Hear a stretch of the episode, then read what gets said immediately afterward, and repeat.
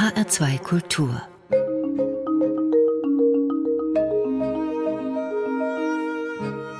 Doppelkopf Heute am Tisch mit dem Musiker Sergei Malow. Gastgeberin ist Susanne Pütz. Sergei Malow, ich habe bewusst eben Musiker gesagt, denn Sie sind nicht nur mit einem Instrument unterwegs, sondern mit ganz verschiedenen. Eigentlich sind Sie Geiger, aber Sie spielen genauso die Bratsche und sie haben sich vor allem auch einen Namen gemacht mit dem Spielen einer besonderen Art des Cellos, und zwar dem Violoncello da Spalla. Übersetzt heißt das sowas wie Cello zum Umhängen. Wie sind Sie denn auf dieses Instrument gestoßen? Hallo, Frau Bitz. Äh, sie haben es ziemlich perfekt äh, beschrieben. Äh, ganz einfach durch einen Clip in YouTube. Es wurde mir gezeigt als eine so Rarität, als ein Cello, das man auf der Schulter äh, spielen kann. Das war genau das, was, was ich mir seit Jahren damals schon äh, erträumt habe. Und es hat sich noch dazu herausgestellt, dass ich den Bauer dieses Instruments auch persönlich kenne aus meiner Kindheit. Und dann hat es ziemlich schnell, so in etwa zwei Jahren, zu einem eigenen Instrument von mir geführt. Das ist ja kein Instrument der Neuzeit, sondern ein Instrument aus dem Barock. Aber eigentlich ist es ja, ich sage jetzt mal, sowas wie eine Geige, die tiefer klingt oder? Ja, Bratsche ist auch eine Geige, die tiefer klingt und Cello ist eine Geige, die sehr viel tiefer klingt. So sehe ich das, also, zumal die alle Instrumente zu einer Familie gehören. Ist es für mich ganz natürlich, äh, dass ich mal diese ganze Familie umarmend auch in allen Registern mich ausbreiten kann. Ich habe deshalb Geige gesagt, weil rein optisch sieht es aus wie eine Geige, beziehungsweise Sie handeln es auch ein bisschen so und Sie haben es auch mitgebracht. Also ich kann es jetzt hier gerade sehen und ich würde es Ihnen auch sehr gern beschreiben. Es sieht eigentlich aus wie ein Cello für Kinder, aber es hat einen Gurt.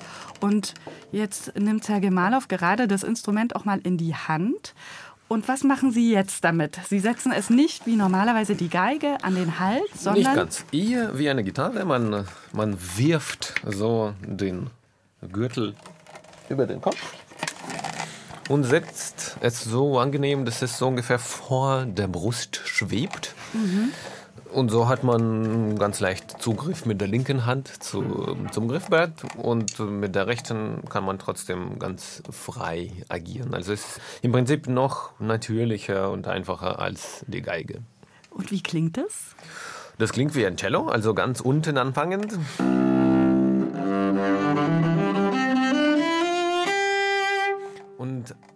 Zum Unterschied zum Cello, im Unterschied zum Cello, hat es eine fünfte Seite, nämlich eine E noch eine Quinte tiefer als die A.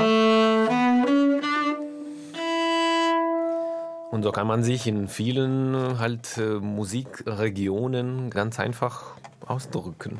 Und das werden wir heute im Laufe der Sendung noch ausführlich hören. Das kann ich Ihnen schon mal versprechen. Sergej Malow, Sie sind ja von Haus aus Geiger. Jetzt halten Sie dieses Instrument dann doch ein bisschen anders von der Technik als eine Geige. Das heißt, ich habe gerade auch gesehen, der rechte Arm, der Bogenarm ist nicht so ganz seitlich, sondern eher vor Ihrem Körper. Schwierig, dieses umzustellen oder ist das eine ganz natürliche Bewegung?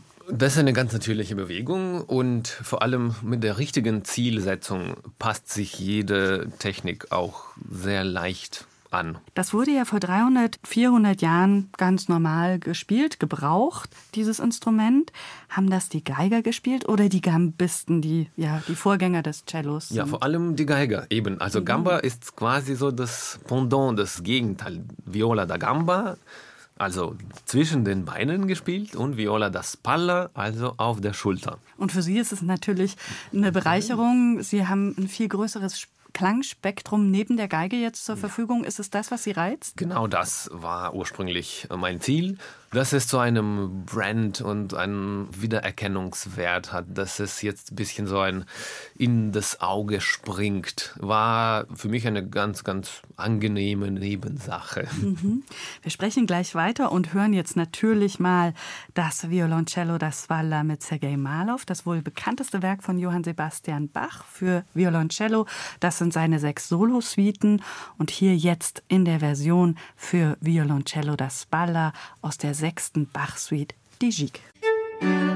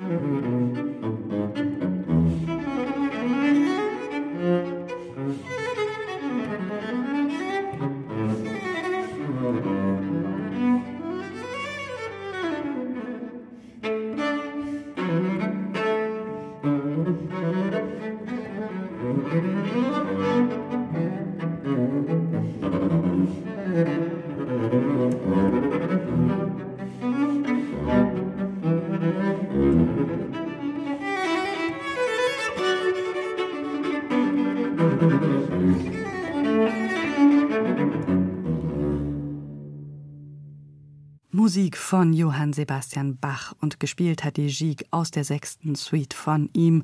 Mein heutiger Gast im Doppelkopf in H2 Kultur und das ist Sergei Malow und er hat es gespielt auf einem Violoncello das Balla, ja einem Cello in Miniaturformat, ein Instrument, das man sich wie eine ja tief klingende Geige vorstellen muss und das auch ähnlich wie eine Geige an der Schulter gespielt wird, nur mit einem Gurt, weil das Instrument deutlich größer ist als eine Geige. Sergei Malow, eben haben wir einen Ausschnitt aus der sechsten Bach-Suite gehört, dem Werk von Bach für Cello, so habe ich es zumindest bisher gedacht. Hatte Bach da also ein ganz anderes Instrument am Blick, als wir heute meinen zu wissen? Ganz bestimmt. Besonders für diese sechste Suite steht auch in dem erhaltenen Manuskript von Anna Magdalena Bach diese sechste Suite sollte mit einem Instrument, das über fünf Seiten verfügt, gespielt werden, also a cinq cordes. Und normalerweise hat ein Cello vier Seiten. Normalerweise hat es vier Seiten. Es spricht äh, von einfach einer größeren Diversität an Instrumenten, die zur damaligen Zeit so ja, sicherlich mehr selbstverständlich war, als es heute der Fall ist. Und mich stört die fünfte Seite überhaupt nicht am Spielen der übrigen fünf mhm. Suiten. Es bereichert nur und erleichtert die Sache. Warum hat man dieses Violoncello, das Balla, irgendwann ja aus dem Blick verloren? Die letzten paar hundert Jahre war es ja nicht wirklich präsent. Jetzt durch Sie hat es auch wieder einen ordentlichen Schub bekommen. Was ist so eine Erklärung oder eine mögliche Erklärung dafür? Zum Glück genau wissen wir es nicht. Die Geschichte ist tatsächlich voller Zufälle und irgendwelche auch Werke oder Instrumente kommen mal zum Schein in der Geschichte. Es hat sehr oft mit tatsächlich Persönlichkeiten zu tun. Ich sehe so ein bisschen eine eigene Fortsetzung damit. Es Ihrer eigenen ja, Arbeit, ja. Ja, hoffentlich. Ja, ja, weil Sie so auf verschiedenen Instrumenten unterwegs sind. Sie spielen ja auch Bratsche. Viele Stücke für Cello, auch die Suiten für Cello, werden eben jetzt auch von Ihnen auf dem Violoncello das Balla gespielt. Wie ist es für Sie jetzt, wenn Sie das nämlich mal als Geiger im Original machen können, weil sie ein Instrument zur Verfügung haben, was sie eben auf der Schulter spielen können. Wie ist das? Das ist ja anders als eine Bratsche, die auch tiefer klingt. Ja, das ist sehr anders. Naja, es ist ein spezielles Gefühl, wenn man einem Stück, das es wirklich wert ist, in der Originalgestalt zu begegnen und damit anscheinend irgendwelche ganz spezielle musikalische Erlebnisse zu gewinnen, dann äh, wieso auch nicht? Sie sind jetzt damit ja auch der Cello-Literatur auf der Spur, denn mit diesem Violoncello das Balla, da lässt sich ja alles spielen. Steht da bei Ihnen jetzt zum Beispiel auch so große romantische Literatur wie das Konzert von Antonin Dvorak oder Robert Schumann auf dem Programm? Vielleicht so weit würde ich mich aus dem Fenster nicht lehnen, den Dvorak-Riesen-Cello-Konzert zu spielen, aber den musikalisch feinen und auch von Schumann auf die Geige bearbeiteten Cello-Konzert da würde ich mich trauen. Bis jetzt habe ich bis Josef Haydn die Stücke gespielt. Ich bin sicher, dass das Instrument dem Bachs Sohn Karl Philipp Emanuel bekannt wurde und seine hervorragenden drei Cello-Konzerte, die spiele ich zum Glück relativ oft. Wie ist es denn überhaupt, wenn man heute so ein Instrument finden will? Also ich rede jetzt von einem Originalinstrument. Gibt es da noch welche oder sind die meisten dann doch, wie das Ihre jetzt auch, ein Nachbau? Die meisten heute gespielten, also alle heute gespielten, sind Nachbau. Es gibt allerdings ein paar erhaltene Instrumente aus Leipzig. So, es gab so einen Herr Hoffmann, der zur Bachzeit solche Instrumente, einige sogar hergestellt hat. Daher kommt eigentlich die Quelle. Und ja, die, noch ein paar sind in der Welt zerstreut. Aber das ist so eine Sache der Musikologen, Musikgeschichtler, Instrumentenspezialisten.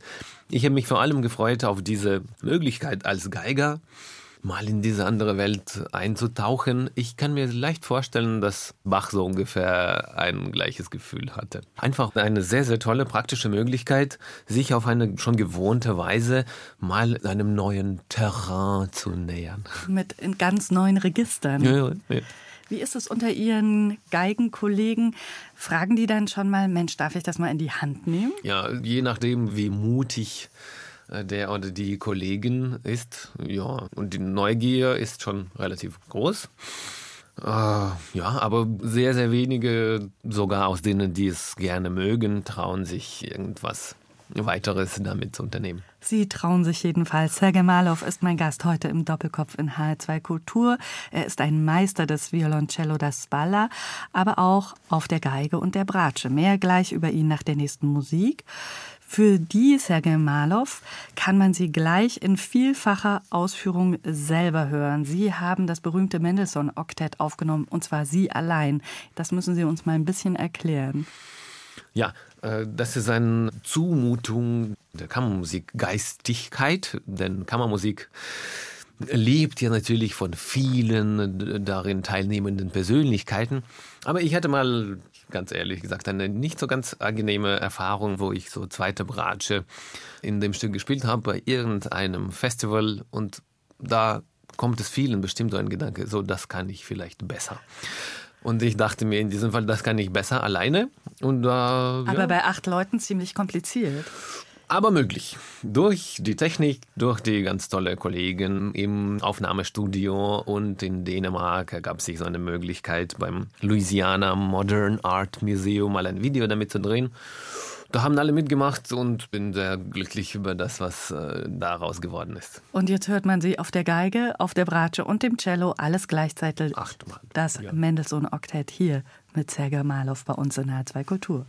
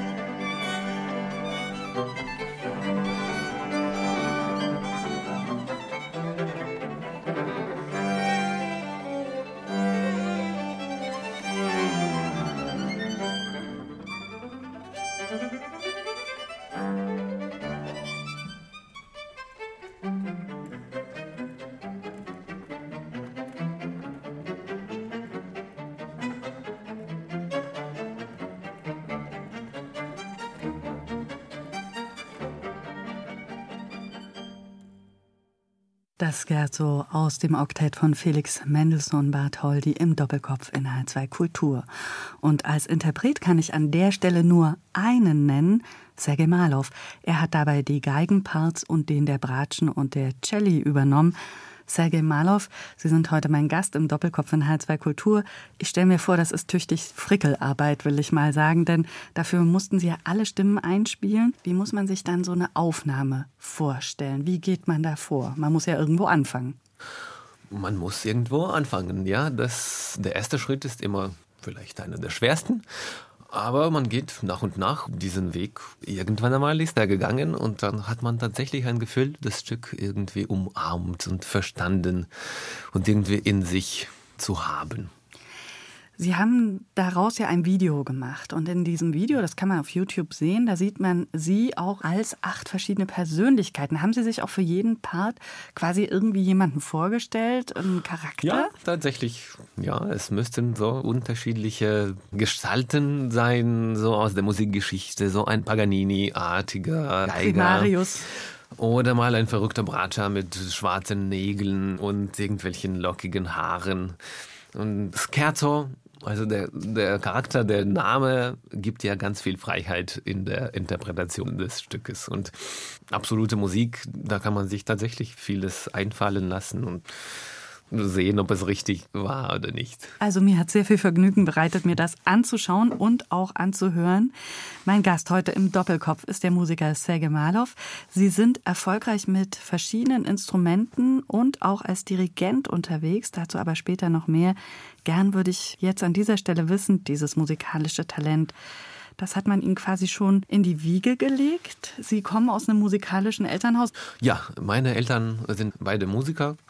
Und das Instrument, die Geige, wurde mir tatsächlich in die Wiege gelegt. Und durch die ersten zehn Jahre haben meine Eltern mich sehr nett, dezent begleitet, ohne eigentlich ganz viel Lust und Mitarbeit von mir. Aber wie so oft ist es dann so ein bisschen später eine wirkliche Leidenschaft zur Musik, zum wirklichen Beherrschen des Instrumentes, das auch nie möglich ist. Und dann erst später zum vielleicht verstehen wollen der Musik. Vielleicht mal einen einzelnen schönen Ton von sich selbst zu spielen, zu produzieren auf irgendeine Weise. Dieses kam nach und nach erst in späten Teen-Age-Alter. Schauen wir nochmal auf Ihre Familie zurück. Dieses große musikalische Talent, das Sie dort mitbekommen haben, ist das eine. Aber ich weiß, bei Ihnen ist auch Sprache ein besonderes Talent, eine besondere Begabung. Das kommt woher? Von meinem Großvater, der lebte ja in so einer ganz tollen Region, die liegt zwischen Ukraine, Ungarn, Slowakei, Rumänien und der beherrschte acht Sprachen, also noch Französisch, Latein, Tschechisch noch dazu. Und irgendwie kam es mir immer nicht so schwer vor, mal eine neue Sprache dazu zu lernen. Bin praktisch zweisprachig auch aufgewachsen mit Russisch und Ungarisch. Und ja, in deutschsprachigem Raum bin ich jetzt fast seit 20 Jahren schon. Es war immer Spaß und was weiß ich, keine Angst, Fehler zu machen. Vielleicht das bringt einen viel weiter. Und das Gleiche war auch dann auf die Musik übertragen. Sie sind in St. Petersburg bzw. Leningrad geboren und aufgewachsen.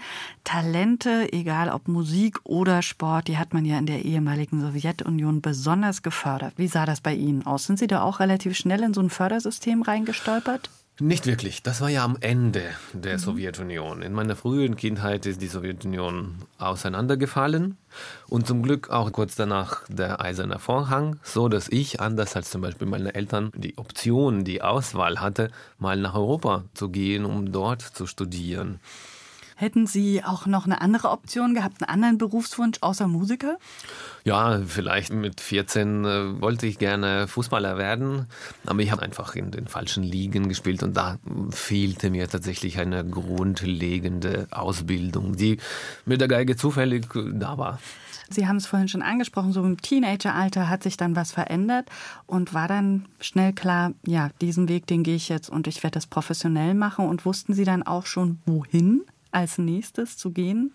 Nein, hat sich äh, relativ zufällig ergeben durch die Aufnahmen von Thomas Zietmeier, einem ganz mhm. hervorragenden österreichischen, berühmten äh, Geiger, wird vielen Zuhörerinnen und Hörern bekannt.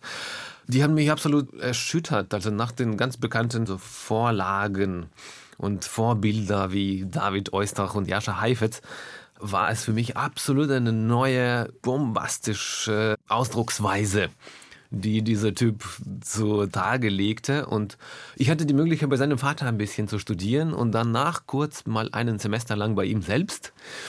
Also es war eine sehr bereichernde und vielleicht auch die richtige Wahl, dorthin zu gehen nach Salzburg. Salzburg ist sehr, sehr in sich geschlossen, sehr konservativ. Aber trotzdem habe ich da viel Schönes und viel Wichtiges für mich erlebt. Wir hören jetzt auch Musik, die für Sie wichtig ist oder wichtig war. Und zwar Musik von Friedrich Gulda.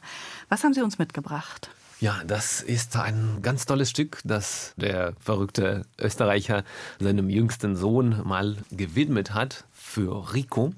Und er spielt es auf einem Klavichord, das Instrument, das er auch quasi so wiederbelebt hat das er zu seine persönliche musikalische Zwecke benutzt hat. Das ist ein Tasteninstrument, das fast so ausdrucksvoll sein kann wie ein Streichinstrument. Das kann vibrieren, das kann so die Intonation des jeweiligen Tons verändern. Und es ist sehr leise, aber unglaublich ausdrucksreich in diesem kleinen Ambitus, aber unglaublich reich in sich. Das hat mich eigentlich auch zum Klavichordspielen jetzt neulich gebracht. Und überhaupt diese Persönlichkeit des Friedrich Gulda ist sehr, sehr faszinierend für mich.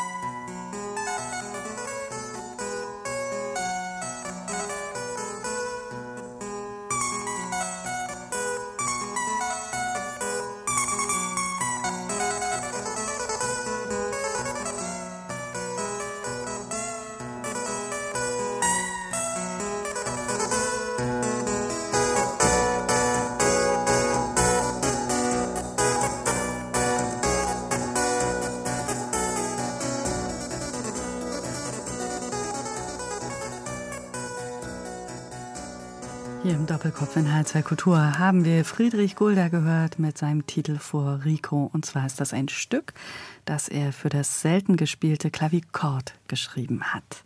Mitgebracht hat diese Musik mein heutiger Gast im Doppelkopf, der Geiger, Bratscher, Dirigent und Spieler des Violoncello da Gamba, Sergei Malov. Vielfältig, Sergei Malov, sind ihre musikalischen Interessen. Das konnten wir heute schon im Laufe des Doppelkopfs erfahren. Eben haben wir über den Weg aus ihrer Heimat St. Petersburg nach Österreich und Deutschland erfahren. Sie haben in Österreich studiert, das haben Sie gerade schon erwähnt, in Salzburg am Mozarteum.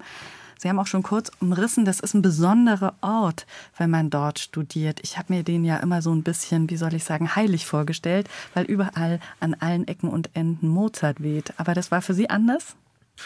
Ja, außer Mozart, es ist vieles noch da. Mozart ist am meisten verkaufte Brand, würde ich sagen, und damit schämt sich niemand dann weiter zu profitieren. Aber die Universität ist zum Glück ganz groß und ganz toll mit der Auswahl an Angeboten zum Studieren, aber auch an Freiheit, die man sich nehmen kann und einfach mal selber üben und sich Sachen selbst auswählen, wohin man gehen will und studieren möchte. Dort sind Sie überhaupt erst zur Bratsche gekommen. Sie sind mit der Geige nach Salzburg gekommen und mit der Bratsche dann auch zusammengegangen? Richtig, ja, durch die Persönlichkeit von Thomas Riebel, muss ich erwähnen, sozusagen eine Art Vaterpersönlichkeit für mich, der durch die schwere Zeiten mich mal begleitet hat und rausgeführt hat, der in diesem dunklen Reich von der Universität Mozarteum ist eine ziemlich strahlende, helle Persönlichkeit. Und ich habe von seinen Strahlen zum Glück was abbekommen. Und wie sind Sie durch ihn auf die Bratsche gekommen? Ganz einfach, ja. Das liegt ja jedem Geiger frei zur Auswahl. Aber in meinem Fall war ein ganz lustiger Fall. Pflichtfach Orchester. Da muss man sich zwangsläufig melden. Und ich war wie so oft zu spät beim Anmelden und es gab keine Violinplätze mehr im Orchester. Da hat man mir einen Bratschenplatz angeboten, den ich gerne aus Neugier so angenommen habe. So war diese Orchesterpflicht nicht mehr so lästig für mich. Und so ergab es sich ganz schnell, dass es ja gar nicht so lange dauert, mal die Bratsche zu lernen. Und nach einigen Monaten dann gab es gerade so einen ARD-Wettbewerb. Da sind Sie sehr erfolgreich gewesen. Sie haben es bis ich. ins Finale geschafft und, ja, und, haben zwei Sonderpreise mit nach Hause genommen. Richtig. Und Sie waren auch in Tokio beim internationalen Bratschenwettbewerb. Ein Jahr danach. Sehr erfolgreich.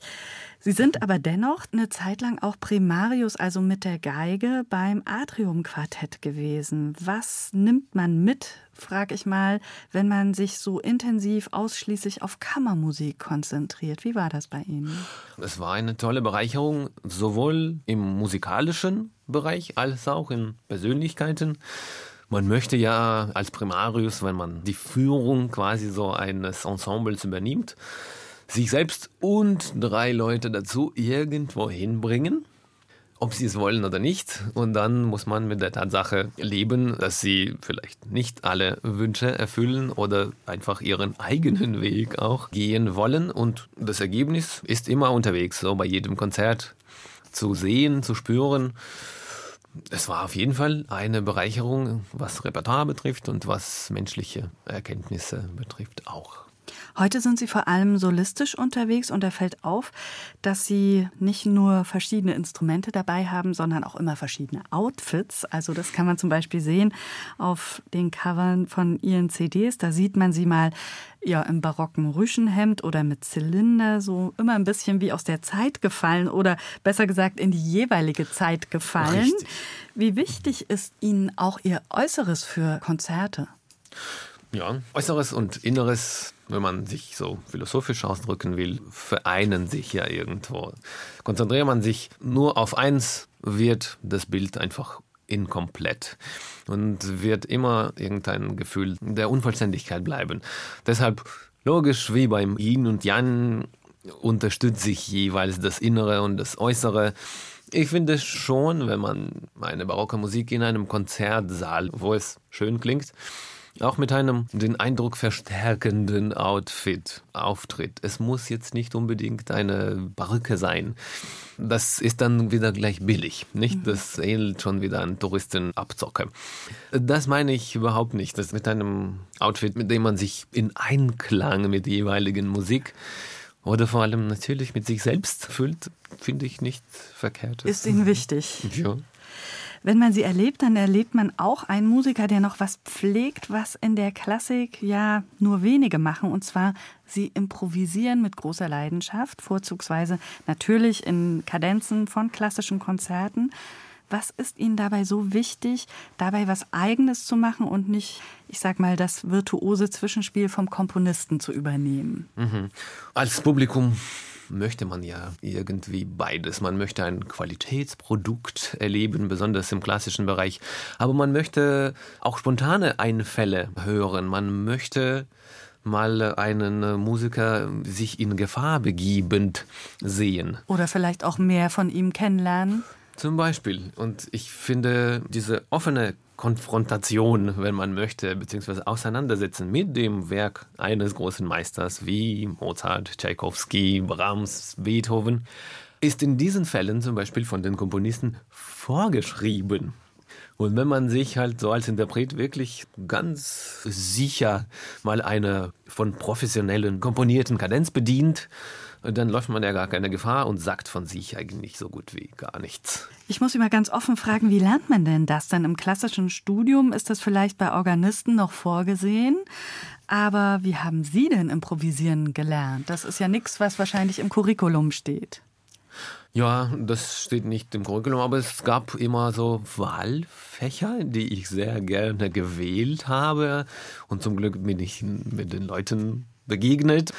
Seit der Kindheit verfolgt es mich so dieser Wahn des Komponierens. Ich habe ein bisschen auch komponiert als Junge und dann diese Unsicherheit, beziehungsweise, ja, wenn man irgendwas auf ein Papier schreibt und dann von jemandem anderen es vorgespielt bekommt, dann sieht man, wie unglaublich missverständlich diese imperfekte Sprache der Noten ist.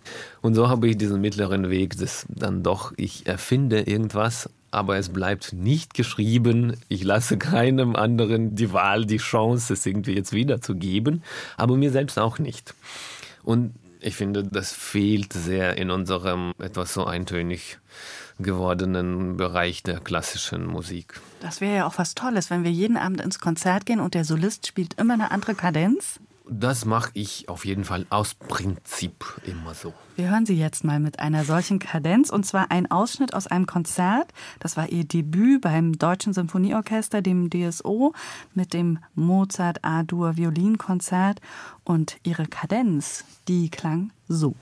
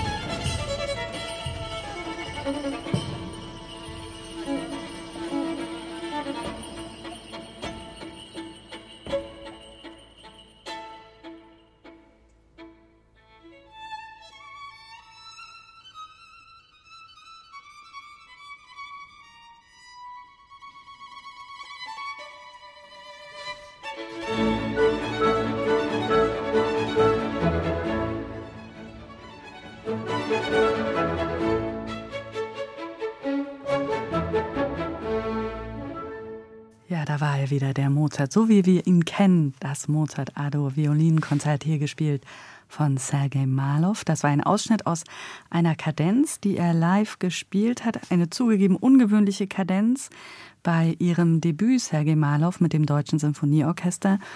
Diese Kadenz, die Sie da präsentiert haben, was war Ihre Idee dabei? Die Idee war ziemlich klar. Das A-Dur Violinkonzert von Mozart gilt, also auch so im Urtext Editionen, als das türkische Violinkonzert. Alle kennen das Rondo alla Turca von ihm fürs Klavier und auch Beethoven und Haydn haben sich dieser damals sehr berühmten in Wien der Janitscharen-Musik auch bedient. Denn so die Invasionsgefahr durch die türkischen Militäreinheiten war ja so ziemlich real damals, aber im Kultur-, Musikbereich haben sich dann so die Komponisten ausgedrückt. Und im Finale des Konzertes kommt tatsächlich so eine Janitscharen-Musik mit Colegno spielenden, spielenden Bässen und ziemlich so wilden Musik. Und ich wollte einfach dieses Geschmack noch ein bisschen antizipieren vor dem Finale und etwas deutlicher zeigen etwas in so einem Bereich, wo wir uns heute so diese Musik vorstellen. Die netten Kollegen aus dem DSO haben auch gerne mitgemacht, die quasi die Janitscharen Kapelle. Es ähnelte ein bisschen so einem äh, Angriffsmarsch, so einem Militärmarsch, der sich im Tempo auch steigert. Wohl bemerkt, nur mit Motiven aus Mozarts eigenem Konzert, also nicht wirklich von draußen da rein interpretiert, sondern irgendwie von innen doch herauswachsend. Jetzt haben wir Sie eben als Solisten erlebt, doch Sie stehen ja nicht nur auf der Bühne als Musiker, sondern auch jetzt gern mal als Dirigent vorm Orchester. Ist das zwangsläufig so passiert? Wenn man sich so viel mit Interpretation von Musik beschäftigt, dass man sich dann auch wünscht, ich möchte auch mal die großen Werke interpretieren und vor dem Orchester stehen. War das so bei Ihnen? Ja, ähnlich, vielleicht ein bisschen anders ausgedrückt. Ich habe mir naiv gedacht, dass die Begeisterung für Musik plus natürlich klare Schlagtechnik könnte ab und zu zu guten Ergebnissen führen, auch nicht nur ganz alleine für mich, sondern auch mit größeren Musikerensembles. Sie haben deshalb uns auch eine Musik mitgebracht von einem ganz berühmten Dirigenten, den Sie anscheinend sehr schätzen, Nikolaus Harnoncourt, und zwar mit einer Aufnahme von Mozarts 39. Sinfonie. Was begeistert Sie denn an Harnoncourt? Diese Qualität, die Musik sprechen zu lassen. Er beschreibt es auch ganz brillant in seinen Büchern und aus eben diesen habe ich enorm viel gelernt, dass die Musik nicht nur schön ist, sondern viel, viel mehr als das. Und wenn man irgendwie diese Stücke auf richtige Weise zu lesen lernt, dann steigert der Genuss, die Faszination von diesen Werken um mehrfaches. Und der hat es oft auch geschafft, irgendwie den Musikern diese Leidenschaft rüberzugeben. Also der ist ganz berühmt durch seine verrückte Augen, nicht so sehr durch zu sehr klare Schlagtechnik, hat ihn überhaupt nicht gestört. Das hat auch die Musiker nicht gestört, denn seine Botschaft, was die Musik betrifft, war so frisch und so klar und so lebendig, dass es zu so dermaßen hervorragenden Ergebnissen geführt hat.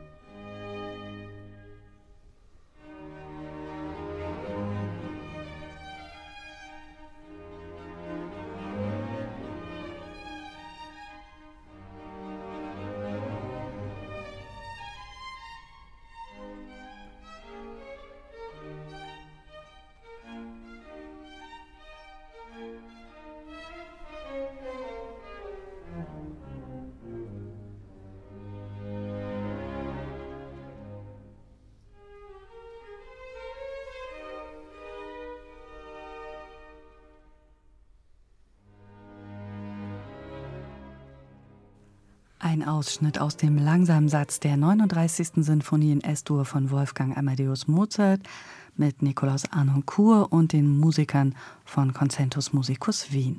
Ein Wunsch war das von meinem heutigen Gast, dem Musiker Sergei Malov. Sergei Malov, Sie spielen ja mehrere Streichinstrumente, aber auch mit dem Klavichord kann man sie erleben als Dirigent. Und Sie gehen auch gern weg von der Klassik und machen elektronische Musik. Was reizt Sie denn daran? Das ist eine ganz fern von der klassischen äh, liegende Welt. Und mit meinen sehr begrenzten Mitteln und Möglichkeiten der auf der Schulten zu spielen des Instruments kann ich ziemlich weit gehen, indem ich eine Elektrogeige zu entsprechenden äh, Geräten dazu schalte oder es mal wieder erklingen lasse, so mit einer Loopmaschine zum Beispiel. Da sind einfach ganz, ganz tolle Gestaltungsmöglichkeiten da. Ich kann leider nicht so gut sehr, sehr laute Musik leiden. Aber das kann man trotzdem, selbst mit so einer elektronischen Geige, man stellt sich zuerst so eine ganz, ganz laute Musik. Aber es ist überhaupt nicht so. Man kann es auch in jedem beliebigen Rahmen und Lautstärke sich vorstellen. Es reizt mich sehr, weil da für die Kreativität und neue Zusammenklänge sehr, sehr viel Raum entsteht. So bis jetzt habe ich beim Beethoven-Konzert mit der Elektrogeige mal eine Kadenz gespielt. Die Idee war natürlich Verfremdung. Ja, also weil Beethoven selbst zum Beispiel in seiner Kadenz für dieses Konzert, es gibt nur Klavierfassungen dafür, er hat dann die Pauke noch dazu benutzt. Die Pauke ist sowieso der Protagonist dieses äh, wunderbaren Konzertes. Es beginnt ja mit dem Paukenschlag. Und die Kadenz ist ziemlich verrückt. Sie hat sehr wenig mit der wirklich so schlichten Form des Konzertes selbst zu tun. Und so daraus konnte ich mir dann irgendwas so schließen, dass da auch manche ungezügelte Ideen auch heutzutage möglich sind anzuwenden. Und mit der elektrischen Geige kann man ja auch eine Art Paukenschlag imitieren. imitieren. Mhm. Und so entstand dann so ein ganz anderer Pool von Kontexten innerhalb dieser Kadenz. Naja, so könnten die Leute im Publikum auch unterscheiden. Okay, das ist jetzt vielleicht eine persönliche Aussage zu diesem Stück von dem Interpreten. Und es ist genau das, was Beethoven in dieser Kadenz sich gewünscht hat. Und was Sie darin lesen. Also wir merken schon, Sie haben eine ganze Menge Ideen und sind in verschiedenen Bereichen unterwegs. Nicht nur in der Barockmusik, wie wir sie vorhin gehört haben mit Bach, sondern Sie sind auch im Hier und Jetzt mit neuer Musik sehr verbunden. Auch mit einem Komponisten wie Jörg Wiedmann konnten Sie schon direkt zusammenarbeiten. Sie haben eben Beethoven erwähnt. Wie ist es denn, wenn man mit einem Komponisten der Neuzeit, mit dem man also noch kommunizieren kann und mit ihm direkt über seine Musik reden kann und nicht, wie jetzt bei Beethoven zum Beispiel, nur alte Quellen zu Rate ziehen kann. Wie ist das? Ganz toll. Ich empfinde immer so einen weißen Neid. Ich beneide Komponisten, die Ideen im Kopf akkumulieren und sie zusammenstellen und keine Angst haben von irgendwas. Es war schon da, beziehungsweise es wird so auf dem anderen Ende, es wird nicht verstanden und die keine Angst haben vor, ja, moderne Musik ist ja irgendwas per se uninteressantes und gehörverletzend. Deshalb, ja, es ist ein, immer sehr spannende Begegnungen, aber verstehen, wie es funktioniert, können sie oft selbst nicht. Insofern, auch bei, im Falle von Bach und Beethoven, ist es ja gerade ein Segen, dass die Herren uns nicht mehr hören und nicht im Saal sitzen können, denn was wäre es, wenn so eine uns jetzt bereits schon so erlebte, mit Blut so gewonnene Interpretation Ihnen zum Beispiel überhaupt nicht gefallen würde? Sie können nicht mehr widersprechen. Sie können zum Glück nicht mehr widersprechen dass jemand in dem klassischen Musikbetrieb mit so vielen Instrumenten gleichzeitig unterwegs ist wie Sie, also mit der Geige, mit der Bratsche, mit einer Elektrogeige, mit dem Violoncello da Spalla, mit dem Klavichord und so weiter, das kennt man ja eigentlich nur aus der Popmusik. Wie sind denn die Reaktionen so um Sie herum darauf aus Ihren Musikerkreisen, die sich normalerweise wahrscheinlich auf ein Instrument äh, spezialisiert haben und jetzt kommen Sie mit so vielen daher? Ja. Ich versuche mich in jedem der Bereiche so gut wie möglich zu spezialisieren, zu perfektionieren, so gut es geht. Man muss schon dazu sagen, dass in jeweiligen Konzerten präsentiere ich höchstens zwei oder drei von Instrumenten oder so Aktivitäten, die ich mache. Es muss nicht immer alles. Es ist überhaupt nicht als Zirkus und jetzt irgendwie so mit zehn Messern äh, jonglieren. Es hat dazu geführt, dass ja, ich kann damit auch jonglieren. Wichtig für mich ist für ein Konzert, zum Beispiel ein Solo-Recital oder ein Programm mit einem Orchester, einen interessanten musikalischen Kontext zu schaffen. Und ich nehme mir zur Verfügung stehenden Mittel und versuche aber trotzdem, so gut es geht, die Perfektion so dahin zu steuern. Das ist natürlich nie zu erreichen. Sie unterrichten auch an der Musikhochschule in Zürich. Ist das, was Sie da weitergeben, ist das auch Multitasking am Instrument, ebenso wie das Improvisieren? Geben Sie das, was Sie selber tun, auch weiter an Ihre Studierenden? Ich kann nicht anders als nur das, was ich selber weiß und kann, an die Studierenden weiterzugeben. Immer mit Vorsicht, so, ich weiß ja nicht, wie das richtig geht und bin ziemlich überzeugt davon, dass es das richtige pädagogische Konzept, ihnen die Wahl zu übergeben und mal eine Entscheidungsverantwortung zu übernehmen. Aber das ist schon was Besonderes, weil ich denke, im Normalfall studiert man ein Instrument und probiert ja. nicht noch links und rechts was aus. Das ja, wollte ich. gerne. Äh, auf so einem Weg bin ich auch sehr gerne bereit, Menschen zu helfen. Das eine schließt das andere überhaupt nicht. Am Basis dieser Pyramide liegt sowieso die hoffentlich unermessliche Liebe zur Musik als vielleicht einzig sinnvoll in unserem Leben. Und auf diesem ziemlich äh, stabilen Grund kann man alles aufbauen, ob schon mit einem Instrument oder gar mit einem Stück nur, vielleicht in einem Orchester oder einem Kammermusikensemble oder den Kindern Musik unterrichtend weitergeben. Das ist ziemlich gleich. Ich versuche schließlich einfach die Begeisterung für Musik weiterzugeben sagt Sergei Malow. Und eine letzte Musik haben Sie für uns im Doppelkopf noch im Gepäck. Vivaldi.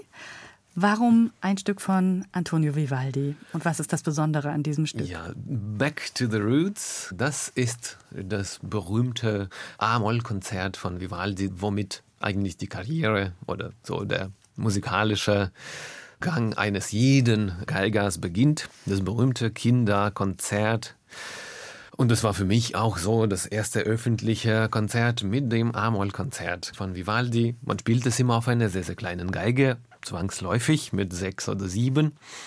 Und ja, letztes Jahr ist meine erste Tochter Sophia geboren und irgendwie, das hat mich auch dazu bewegt, mal eine kleine Geige zu nehmen und damit was zu unternehmen auch. Sie klingt viel besser, wenn man die Seiten, weil die sehr kurz sind, man kann die etwas höher stimmen und so klingt sie ein bisschen quietschend, aber auch eigen. Bach zum Beispiel benutzt so ein Instrument Violino Piccolo ganz offiziell in seinem ersten brandenburgischen Konzert. Also durchaus auch ein historisches Instrument. Ich nahm mir die Freiheit, das Violinkonzert, dieses A-Moll, eine Terz höher zu transponieren und nahm selbst alle Orchesterstimmen mit normalen Instrumenten auf und die Solostimme auf so eine Violino Piccolo, quasi ja, Hommage, eine Danksagung der Natur und meine Frau für die wunderbare Tochter. Und das ist dann so ein C-Moll gewordenes Violinkonzert. Am Ende des dritten Satzes gibt es so eine Art kleine Kadenz von Vivaldi, die ich bisschen erweitert habe, so wo ich dachte, dass es thematisch auch sehr, sehr an ein bekanntes Rockstück ähnelt, nämlich von ACDC, dem Thunderstruck, das ich auch unglaublich spannend finde. Und so vereinen sich quasi so Barock und Rock in einem Stück. Und sie kann man wieder an allen Instrumenten erleben. Und mit diesem Ausschnitt bedanke ich mich bei Ihnen, Sergei Malow, für das Gespräch und natürlich auch bei Ihnen fürs Zuhören bei diesem Doppelkopf. Lassen Sie sich von diesen wunderbaren Klängen noch ein wenig aus dem Alltag vielleicht zaubern. Tschüss, sagt Susanne Pütz. You.